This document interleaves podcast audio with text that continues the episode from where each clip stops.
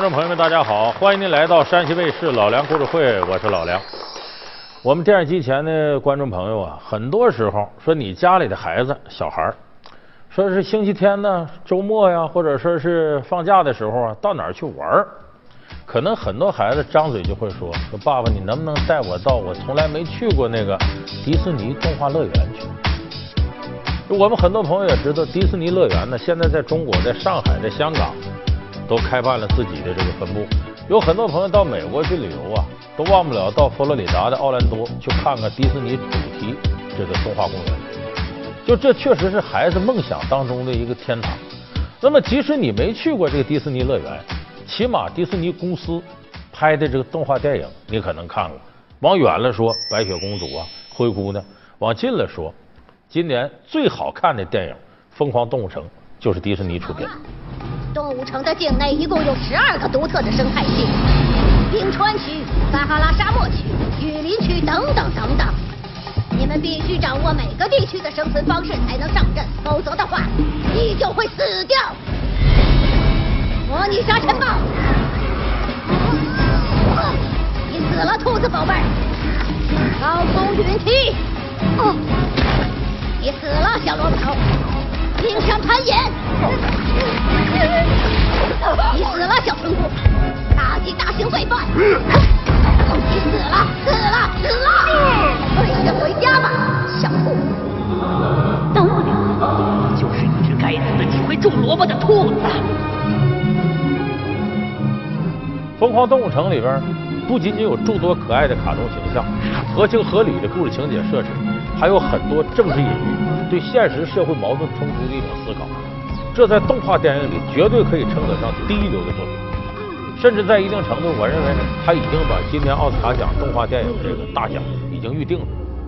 那么说，作为一个动画电影的制作公司，他为什么从创立之初到现在已经快百年了，能够长盛不衰，不断的出产一些令我们感到瞠目结舌、啧啧称奇的这样的作品？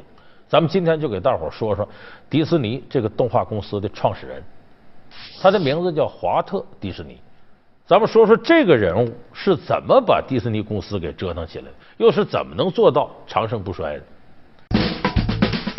米老鼠形象享誉全球，为何说它的诞生却源于一次侵权？迪士尼蒸蒸日上，是什么原因让他停止了米老鼠的后续创作？动画作为影院配角，到底是通过什么方法确立自己的合法地位？迪士尼动画求新求变，扭转颓势，带给国产动画什么样的思考？六年死的，就总共他活了六十五岁。他出生自美国呢一个极为普通的工薪家庭，父亲母亲呢都是普普通通的职员。华特迪士尼在家里是老四，上面哥仨，下边一个妹妹，五个孩子，孩子一多。在家仨哥哥正往上成长，半大小子吃死老子，这家里头就困。他父亲一看说：“咱不能这么扛着，再这么给人打工，这孩子都养不活呀。”就从亲戚朋友那儿啊借点钱，干嘛？开了一个就是农场，然后种点这个，种点那个，然后呃养点牛羊啊，卖钱。农场里头有很多动物，鸡呀、鸭呀、鹅呀、牛啊、羊啊。再一个，美国环境保护挺好，一些野生动物啊，你像这个兔子呀，甚至老鼠什么的，他小时候没跟这玩。就为什么后来我们看迪士尼有那么多经典的动物形象，这跟他小时候活灵活现的跟这些动物接触是有直接关系。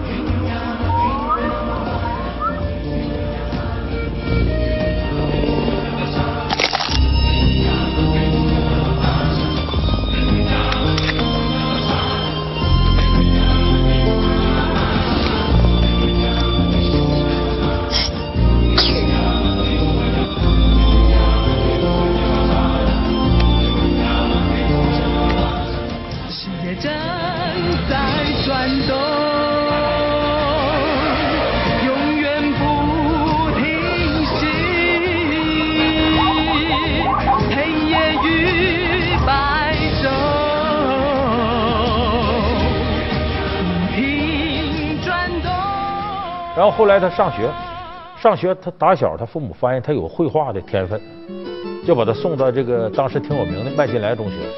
到那是一边上课呢，一边这个学绘画。他在这块呢，认识了一个一辈子的好朋友，哎，叫做乌布伊沃克斯。这个人是有多大能耐呢？他是一个在绘画技法上极具天分的这么一个人。结果这俩人凑到一块呢，志同道合了。怎么呢？这个我们说迪士尼呢是一个创意特别发达的，他能想说这玩意儿，比方说这小鸡小鸭，这鸭子你看飞不高呀，带翅膀，跟老鹰能飞那么高，你能不能画出来？能，这乌布就有这本事。你只要能想出来，我就能给你画出来。就在画画上非常有天分。就这哥俩一拍即合，我能想，你能画，我出创意，你执行。就这么着，他俩毕业之后呢，这个经过这个迪士尼他三哥叫罗伊，这罗伊给他们推荐，说这我有个朋友开广告公司，你到广告公司给人搞设计。他俩一起进了广告公司，给人打工。在这广告公司呢，干了有一两年，他俩就有点烦了。为啥？说这老板，你说咱设计好那东西，老板看不上。说你这胡思乱想不行。完他那很庸俗的创意，咱还得给他执行。这人在屋檐下，他给咱开支开公司，不得不低头。干脆吧，咱哥俩你能有创意，我能画，那干脆独立出来，咱自个儿开公司。所以两个二十不到的小伙子就异想天开，自己开公司。他俩真就注册公司，等着接活。你没想，你也没有这个经营的这个经验，你也不知道这市场运作怎么样，就在那等着。大半年过去了，哥俩一活没有，大眼瞪小眼，公司就他俩人。就这么一天呢，这迪士尼跟乌布俩人坐屋里边，怎么办呢？犯愁啊！咱叫男愁唱，女愁哭，俩人在那直哼哼小曲儿，愁的不行了。这时候呢，乌布就说了：“我说兄弟。”不行，咱公司就散了吧？你什么意见呢？这边迪士尼，我就等你这句话，我不好说，你说。就这么又回到那广告公司，又扎扎实实的干了两年。这回也不抱怨老板什么，老老实实干活。两年多以后呢，俩人一琢磨，现在咱们学差不多了，咱明白这道理。我能创意，你呀能画，可是问题谁经营呢？咱俩在这主要是从事内容生产的，那运营这块咋办呢？就这样吧，把你哥哥拽下水，就把他三哥罗伊给拽了。他哥哥在外面干了好多年，经营上很懂。说这回咱哥仨开，说开这公司叫什么名呢？得起个好名。想来想去呢，说你这名就挺响亮，华特迪士尼，就按这来吧。就这么，这公司开始叫华特迪士尼动画公司。这哥仨凑到一块儿了，研究我们设计什么样。这时候迪士尼说了，我觉得咱们得设立。动物类的卡通形象，这个招人咱们再加一些故事情节，哎，还可以拍点这个。那时候美国已经有那个动画短片，当时呢，动画片在美国是什么情况？基本上不超过十分钟。为啥不超过十分钟？干不过来。那么十分钟的动画短片需要画多少张呢？画一万四千张，就把这一万四千张分解的图画完了。然后快速的按一定频率放，哒哒哒哒哒，这人就噔噔噔噔就动起来了。你想想，十分钟就一万四千张，那要干长片那能受了吗？所以当时动画都是短片，而且动画你不能说是把这个人啊原封不动搬上来，因为那么的当时人看电影干嘛？人不看你这个，所以动画呢，很多人的创意想法，要么是超级英雄，你比方说像超人这样的，要么呢个动物可爱。说白了就是神仙鬼怪，反正只要是不是人的就好干。就这么的说，咱做个什么呢？这迪士尼是想个办法，说我呀，呃，做个兔子形象，可爱的兔子形象，叫兔子奥斯华，管这兔子名叫奥斯华。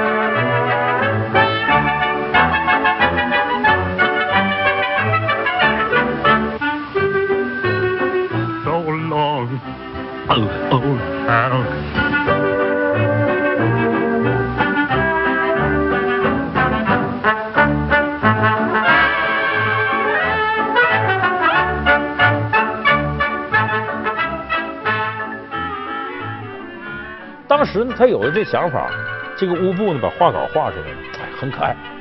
估计这个咱能火。说可是呢，制作这个呢，你得有启动资金呢，哥仨都没钱，就这么找了一个这个出版商，说你来给我们发行，然后呢，你投钱，咱们共同分账。这出版商很狡猾，说这个我干这个行，但你得把版权呢，咱签个合同让给我，因为我不拿你版权，我没法发行。当时迪士尼着急着急制作，有人给钱呢，去去去，马上把合同就签了。结果这兔子奥斯华这短片一投放市场火了，怎么火了呢？他创作这个兔子奥斯华呢，严格意义上说是一只流氓兔，经常勾搭女性，又接吻又什么的，里头还有点成人内容。搁电影院一放呢，美国当时看电影的多数是底层人，人家上层人干嘛呢？看这百老汇戏剧这个电影呢，票价便宜。是底层老百姓的消费主要方式，所以这些底层男性一天憋得够呛，看这个成人笑话觉得挺好，一下把这个电影捧火了。Humpty Dumpty met her, said I'll bet her that I'll get her and I'll make her fall. Say you. That's me. Moon King Cole,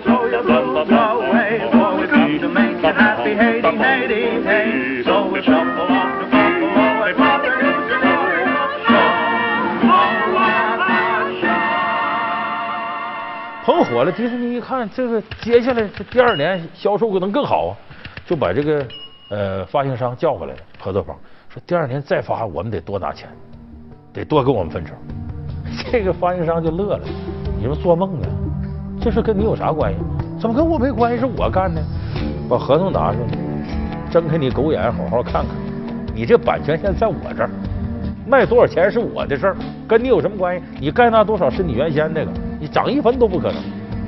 丁尼傻眼了，确实合同白纸黑字写着呢，版权在人家那儿。说白了，你这边做的再怎么好，大头让人家拿着，但你不做还不行，你还得指着挣钱。所以事实上，这么好的一个创意成了什么呢？给人家打工了。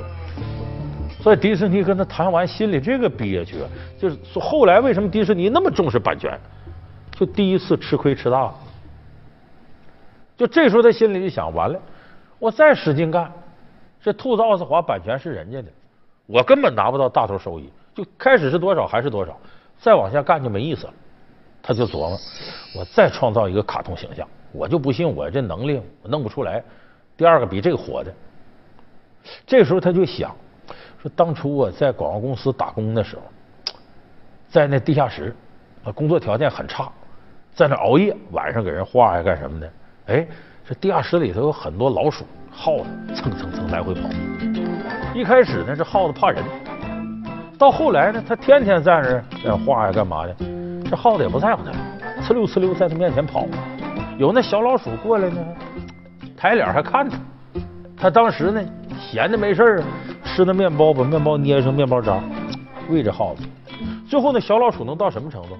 蹦到他画桌上来，来吃这面包渣。后来他一伸手，这老鼠在他手上吃面包渣。后来他把手就放在这边画，这老鼠能趴在手上能睡着。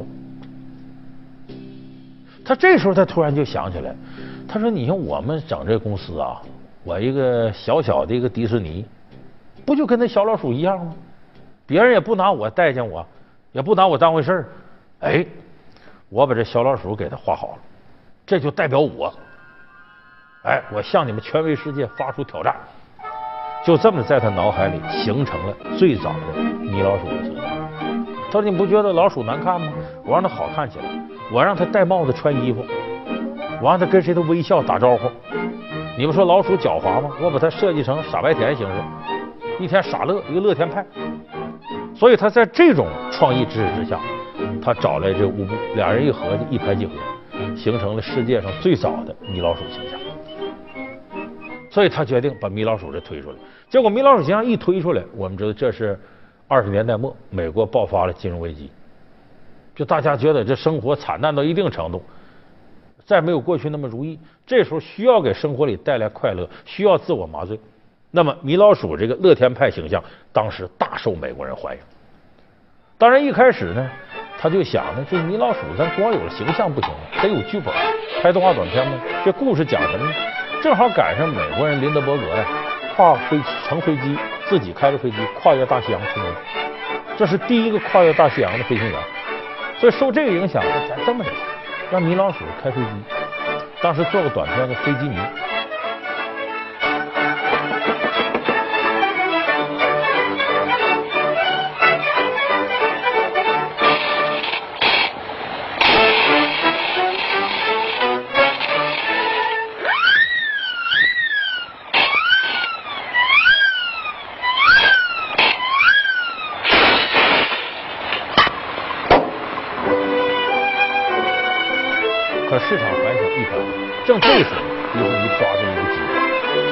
说美国原来的电影是无声电影，没有声音。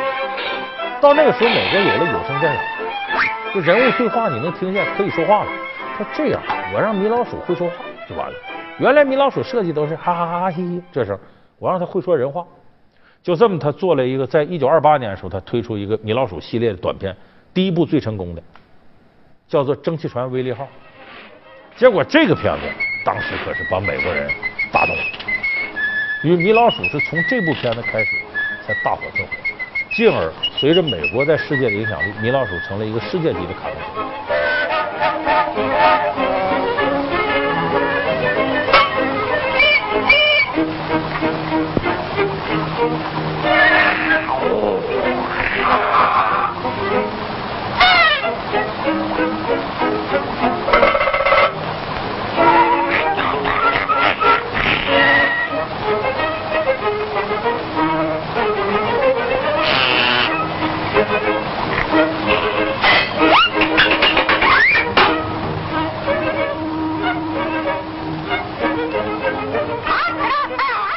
很有意思的是呢，你看着我们说美国动画现在比中国动画可能要好很多，在各方面。但是起步的时候，中国动画和美国动画是站在一个起跑线上的。就是在迪士尼在美国开始做的风生水起的时候，咱们中国的动画也几乎同步跟它达到了一个水平。在上海呢，有人哥四个，万氏四兄弟，万籁鸣、万古禅、万超尘这哥几个。万籁鸣就是后来做出大闹天宫那个画家。当时这伙人呢，也在这个上海做动画，他们当时的动画水平就已经不低了。后来他们做的作品呢，传到日本，日本有一个大的动漫画家叫手冢治虫，很多朋友熟悉他是因为什么？他做出了铁臂阿童木。我们小时候就是看阿童木长大，七十年代末的时候在中国放映。后来手冢治虫来到中国，找到万籁鸣，那时候万籁鸣八十多，手冢治虫应该是六七十岁那样。这手冢治虫拉着万籁鸣手说：“万先生，我当年呢就不知道该干啥的时候，看了你的动画片，我决定这辈子我要干这个。就说你看日本动漫现在这么发达，那时候日本动漫管中国叫师傅呢呢，就是当时中国也到了这个程度。那么呢，动画作为一种新生事物，发展过程当中遇到了很多的挫折。我们这边说中国动画发展磕磕绊绊，美国动画同样。”迪士尼自己的路走的很不顺，有人说怎么不顺？米老鼠不都火了吗？火了是火了，内部危机出现了，就是他跟自己的最好的合作伙伴，刚才我说呢，乌布伊沃克斯俩人出现矛盾，什么矛盾呢？这不是米老鼠一放映吗？大伙都说这片子好，迪士尼就有点小膨胀啊，这是我干的。其实创意是他出的，画都是这个乌布画的。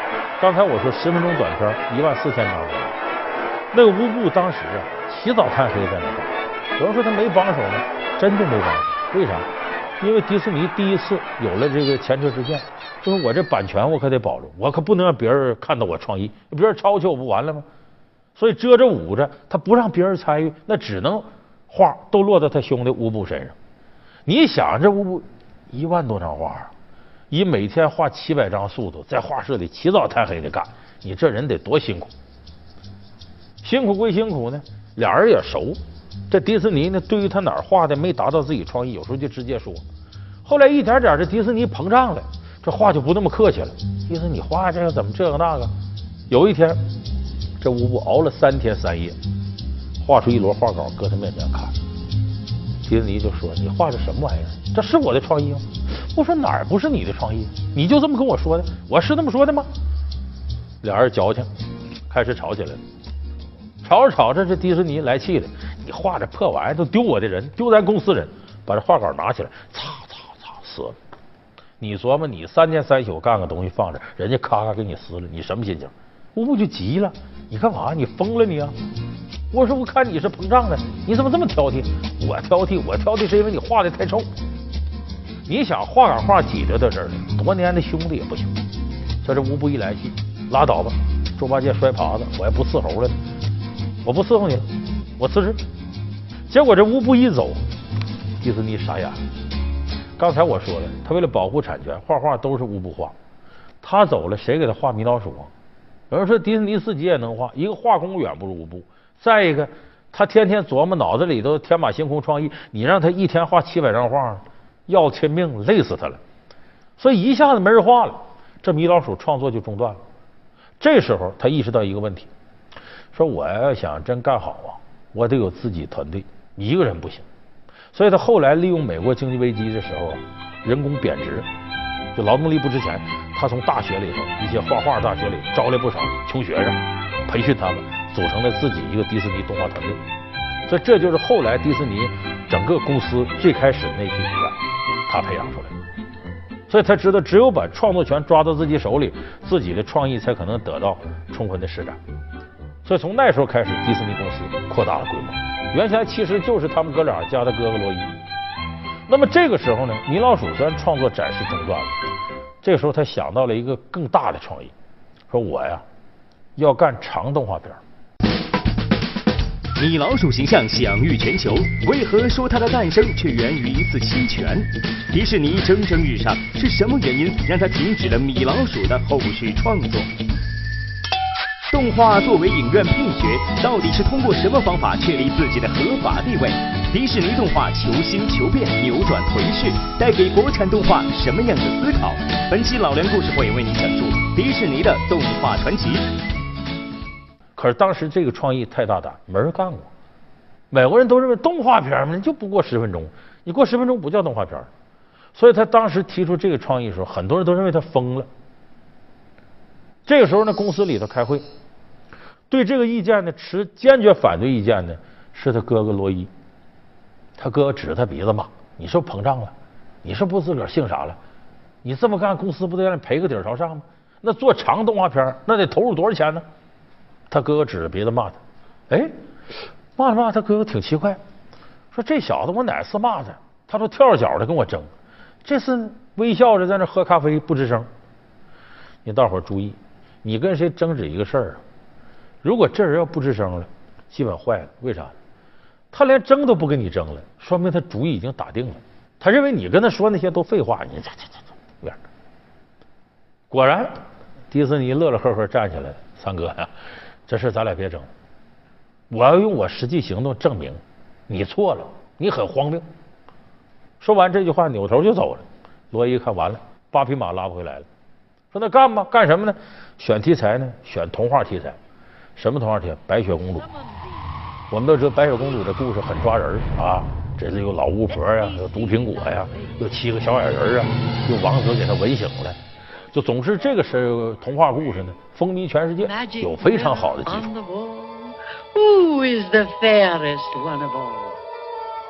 Famed is thy beauty, Majesty, but hold, a lovely maid I see. Rags cannot hide her gentle grace. Alas, she is more fair than thee. Alas for her. Reveal her name. Lips red as the rose, hair black as ebony, skin white as snow. Snow White. 好，就以白雪公主为蓝本，剧本创作很容易啊，现成的童话。那么做这个，我们刚才说了，投入的精力和金钱会很大。开始预算呢，说二十五万美金，可这片子拍不到一半的时候，已经干进去一百万美金，就公司底子都干没了，没钱了，一分钱没有。Can you fly? Goodbye. Goodbye.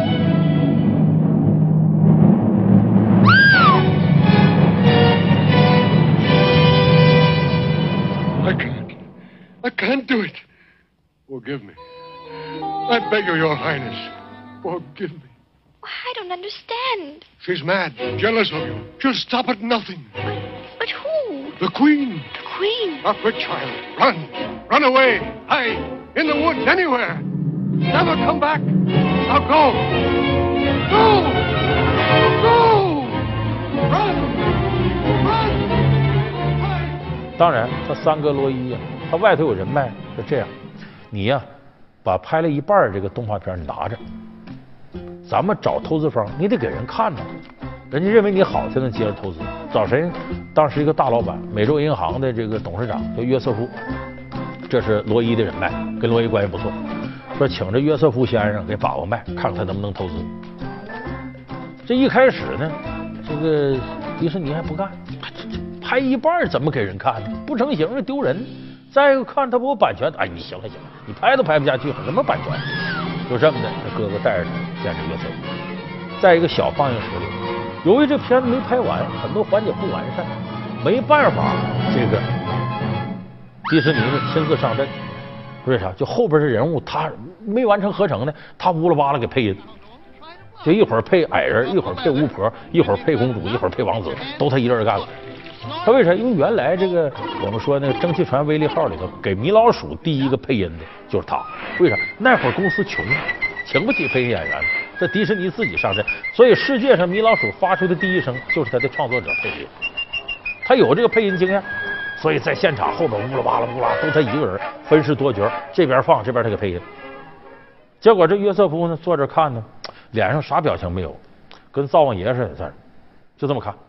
看完之后 站起来了往出走，这哥俩心里凉半截，完了，人家没看上，走到门口他得送啊。这约瑟夫上车的时候回冲他俩一乐，你俩就等着这个发财吧。他俩这时候心里了，哦，他愿意投资。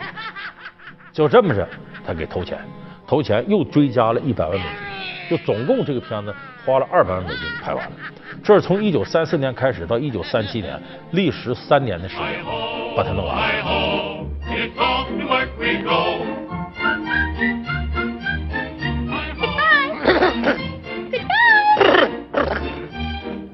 I'm warning you, don't let nobody or nothing in the house. Why, Grumpy, you do care.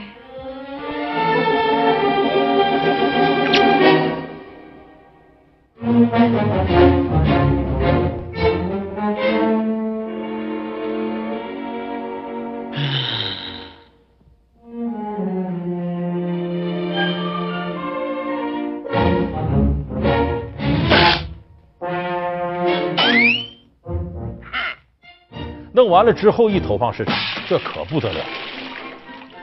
当年的那个米老鼠呢，获得是奥斯卡奖的动画片奖。这个白雪公主拿了奥斯卡奖的八项大奖，而且奥斯卡专门给她颁了一个白雪公主特别贡献金奖，这在奥斯卡奖历史没有过，就这一回。就这个片子，美国人看了喜欢的都不行了。在当时呢，经济危机跟战争危机双重阴云的笼罩下了，美国人找到了一个释放点。哎，这片子真漂亮。因为白雪公主是她的原型呢，是奥斯卡奖的第一届的影后，公主做的就漂亮。结果这一投放市场大卖特卖，第一轮卖就各个院院线把它买的放，就收入了八百万美金。你要咱们说今天说票房八百万美金不是啥大数，搁当年那了得吗？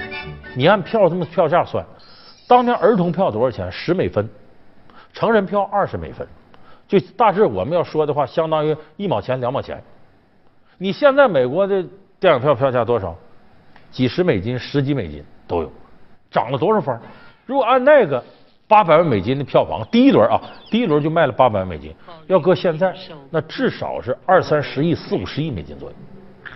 你就想想这个票房多了不起！This is no ordinary apple. It's a magic wishing apple. A wishing apple? There must be something your little heart desires. Perhaps there's someone you love. Well, there is someone. I thought so. I thought so. Old Granny knows a young girl's heart. Now take the apple, dearie, and make a wish. I wish. I wish. That's it. Go on.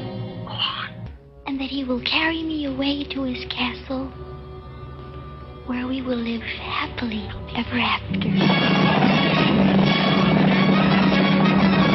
Don't let the wish grow cold.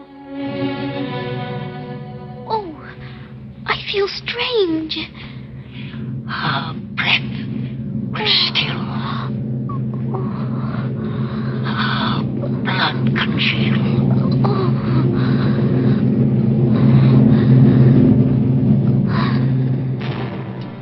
所以这白雪公主一下火，这一火真正让迪士尼公司立住脚了，站得稳稳当当。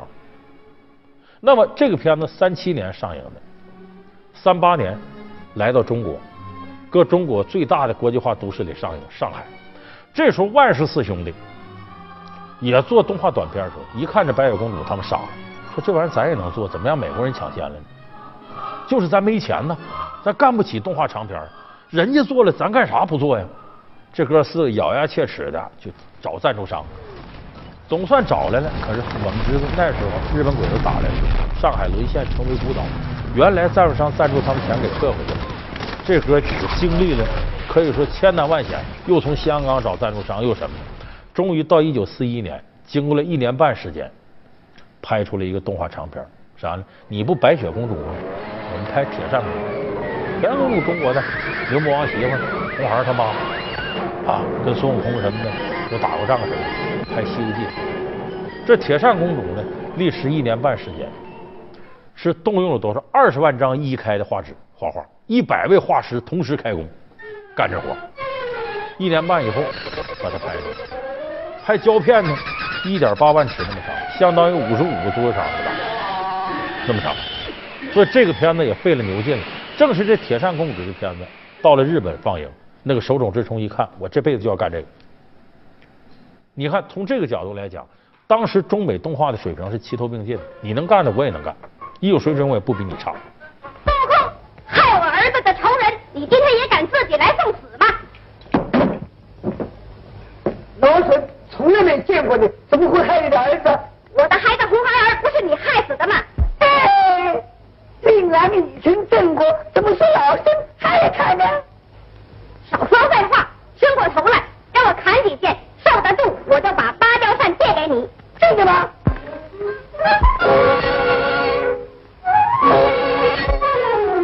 当然，我们回过头再说这迪士尼。那这一下大火特火没问题了吧？还是有问题。这迪士尼呢是一个思维非常开放的人，这么干好，我得坚持这个，我得变花样。接下来他又拍了三部片子，呃，《木偶奇遇记》《幻想曲》，然后还有个《小鹿斑比》这三部片子。结果这三部片子呢不成功，《幻想曲》题材呢是音乐题材。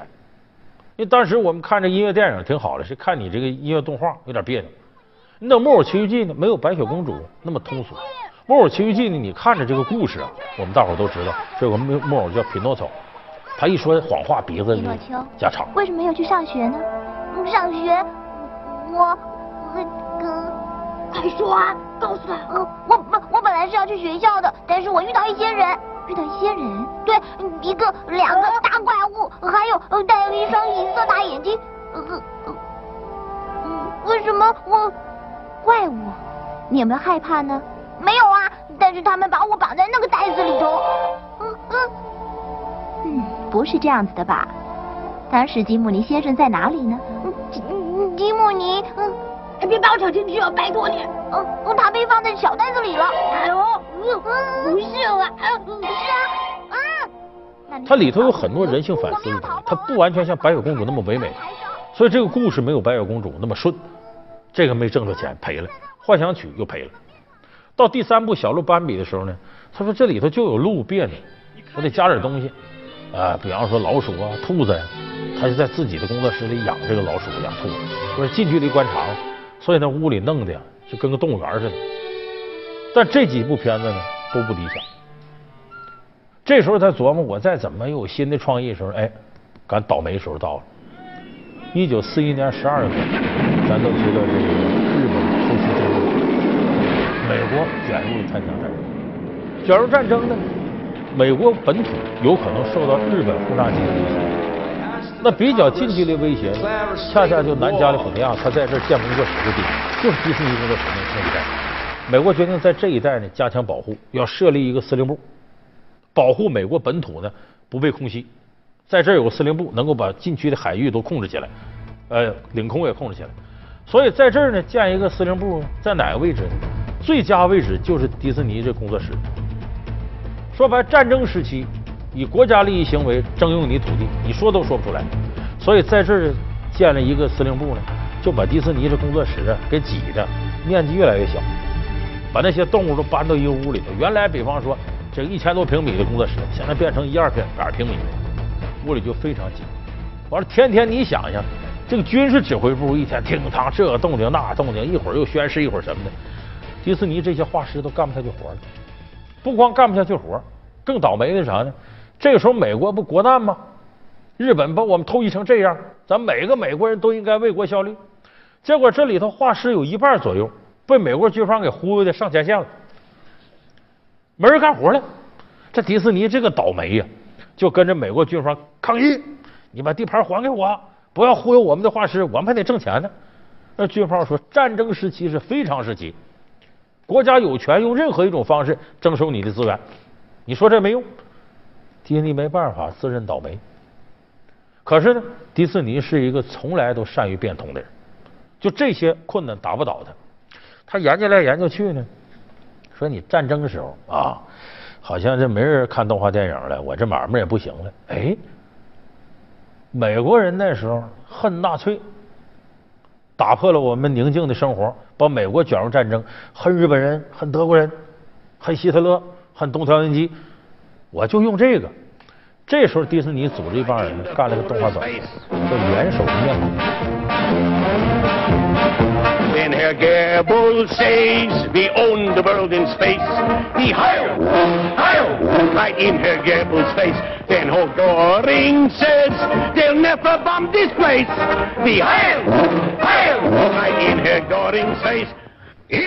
主角是谁呢？唐老鸭。说唐老鸭呢，有一天做个梦，梦着自己呀被纳粹给抓去，在工厂打工，累不说，一见着元首就得敬礼。啊，在这里边把这个纳粹元首希特勒这丑化成一定的。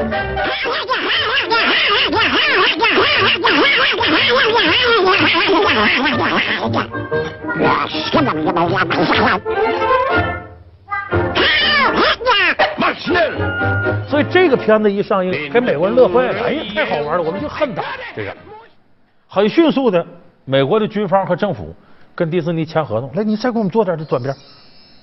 啊，再糟蹋糟蹋日本人啊！就搁这个发现呢，能打击敌人，鼓舞士气。所以结果战争不仅没有让迪士尼动画停止下来，反而借这机会拿到了政府的订单。他的买卖还越干越好了。所以迪士尼在这个时候发展的越来越壮大。等到美国这场战争结束之后，我们都知道四五年日本投降以后，迪士尼呢既有政府订单，又得到市场的认可。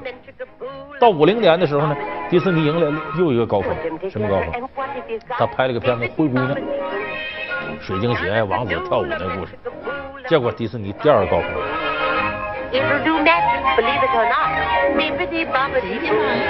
下，戏法完工。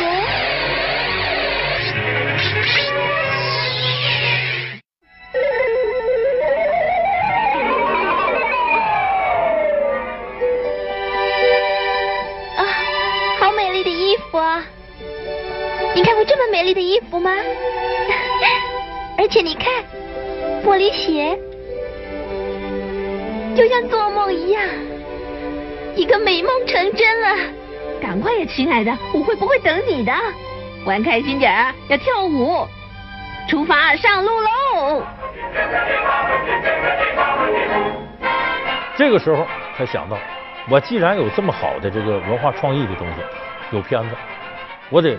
延展它的线下产业，什么产业呢？这时候迪士尼想到自己小时候在自己家的农场里边跟那些小动物玩，玩的多开心呢！哎，根据这个创造迪士尼主题动物乐园，就说白了，办一个孩子玩的乐园，这就是我们现在说迪士尼乐园的由来。但是他把这乐园办起来了，呃，他那年也是度过了他六十五岁的生日，结果六十五岁生日之后呢？他这身体不行，没多长时间就去世了。所以他活了六十六岁，临死之前办的迪士尼乐园。但他没有了迪士尼动画的优良传统，新进火传。就如同我们说，虽然乔布斯死了，但是苹果现在依然往前发展，和这道理一样。所以后来迪士尼陆续出了很多，可以说是影响了整个世界的这些动画长片，像我们今天说到的《疯狂动物》。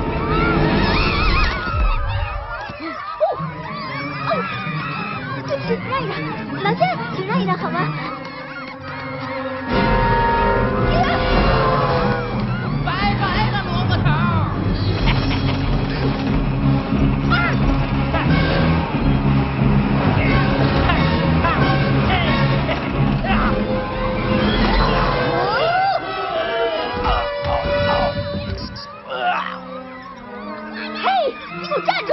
吃个甜甜圈吧！啊。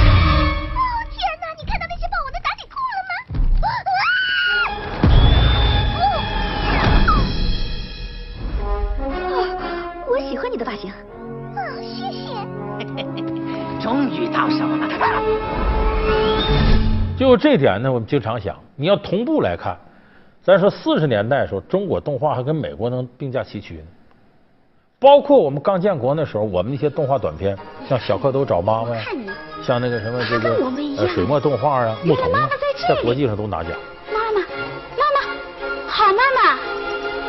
鲶鱼给吵醒，心里好生气，尾巴一摇又一摆，他的样子真凶呢。哼，谁家小孩子？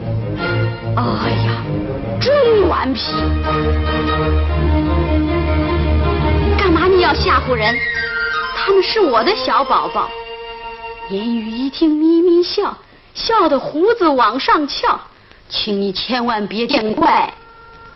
我跟他们开个玩笑，乖宝宝，好宝宝，你们把妈妈急坏了，累了吧，饿了吧，跟着妈妈快回家。后来我们到今天再看，中国动画到美国得差多远？那甩咱们不止一条街、两条街的问题啊，差距是很大的。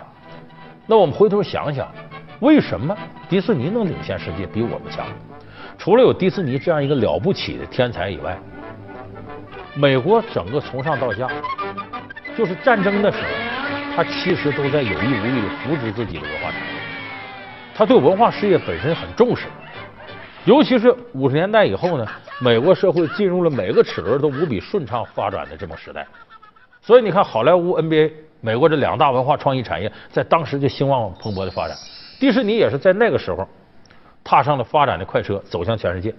就是除了有天才以外，整个体制环境对文化创意产业的影响非常重要。就他支持你，你才能发展；他不支持你，光有天才是没有用的。那眼下中国的动画事业？有天才，不是没有人才。我，你看这几年咱们说《大鱼海棠》，包括前一阵的那个《大圣归来》，我们的动画也不错。现在，但是要想真正发展成规模，让这些创意天才有充分的用武之地，国家必须出台各种各样的政策扶持文化产业。现在我们国家就已经开始在这方面迈出一步。就当我们的经济下行压力比较大的时候，比方说投资啊、出口啊，呃，这两驾马车现在有点弄不动了，而拉动内需又是个漫长的过程。那么在所有产业当中，文化创意产业相对投入比较少，呃，人的创意这个是核心，这个有可能成为我们经济下行过程当中啊能够触底反弹的非常重要一个产业项目。所以国家现在已经出台了很多利好的政策，我们也相信呢，中国在动画事业上追赶上美国呢，不是一个遥不可及的目标。只要我们创作环境足够宽松、足够开放，政策扶持足够到位，我们的天才就能发挥自己的作用。